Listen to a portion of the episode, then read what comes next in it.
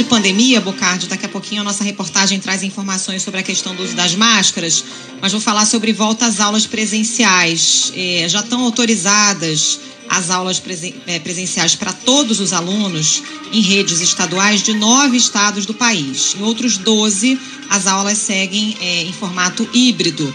Em dois estados, o retorno obrigatório é só para parte dos estudantes. Já autorizaram é, o retorno das aulas presenciais Amazonas, Amapá, Ceará, Espírito Santo, Maranhão, Mato Grosso do Sul, Pará, Paraná e Santa Catarina.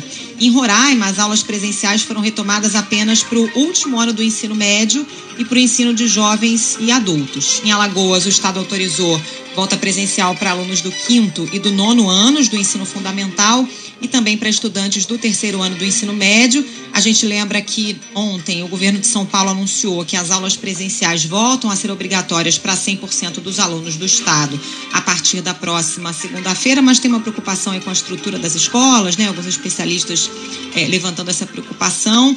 E, de fato, as aulas só voltam mesmo para todos os estudantes em 3 de novembro, que é quando cai aquela obrigatoriedade de garantir distanciamento de um metro entre os alunos.